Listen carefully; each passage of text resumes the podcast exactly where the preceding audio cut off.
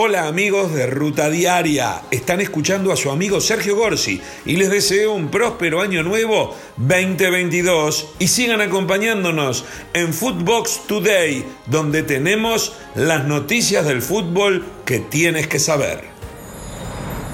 Lo mejor del año del mundo del fútbol lo tenemos para ti en Footbox Today. Julio.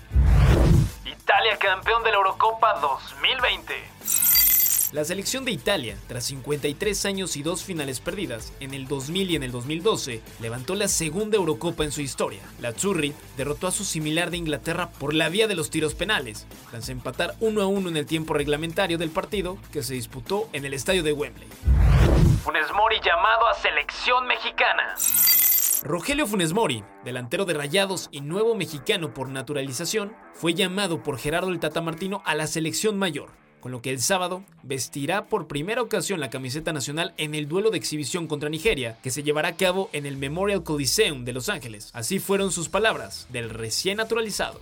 Eh, un orgullo para mí poder representar a este país, eh, ser un mexicano más y eh, con mucho cariño que le tengo a la gente acá, del momento que he llegado, que estamos muy contentos acá en este país por hace mucho tiempo y, y estoy muy, muy feliz. Argentina de Messi gana Copa América. La albiceleste volvió a ganar la Copa América después de 28 años tras derrotar a Brasil 1 a 0 en el Estadio Maracaná. Con la asistencia de Rodrigo de Paul, Ángel Di María anotó en el minuto 22 del partido el gol que le dio el triunfo al albiceleste. Este es el primer título que gana el equipo de mayores de Argentina con Lionel Messi entre sus seleccionados. Duro debut del Tri en Copa Oro. El cuadro nacional vivió un partido para el olvido ante Trinidad y Tobago en su debut en la Copa Oro, donde empataron sin goles. El duelo estuvo marcado por la lesión de Irving Lozano, que al sufrir un fuerte choque con el portero terminó con el cuello lastimado y un corte en la cara que lo mandó directo al hospital. Los problemas no terminaron, pues se detuvo el encuentro dos veces por el grito homofóbico. México debuta con victoria en Tokio 2020.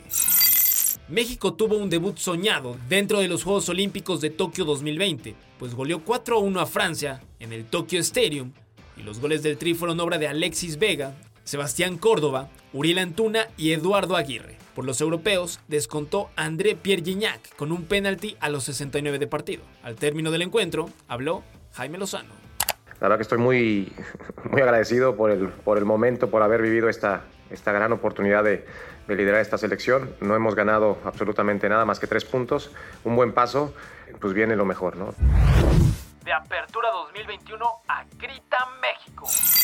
En un intento más por eliminar el grito homofóbico en las tribunas de los estadios, la Federación Mexicana de Fútbol, Liga MX y el CONAPRED presentaron la campaña Grita México, la cual arrancó con el inicio de la temporada teniendo como primera acción el cambio de nombre del torneo Apertura 2021 y Clausura 2022, aunado a que se buscará implementar el grito con el nombre de cada equipo para sustituir el homofóbico. Agosto. Debacle Azteca en Copa Oro. En tiempos extra, la selección mexicana cayó 1 a 0 en la final de la Copa Oro ante Estados Unidos, que presentó un plantel juvenil, en lo que fue la segunda final perdida de manera consecutiva, después de perder en la Liga de Naciones ante el mismo rival y cerca de empezar el proceso para clasificar al Mundial de Qatar. La era de Martino vivió un momento de incertidumbre y oscurantismo, en el peor momento posible.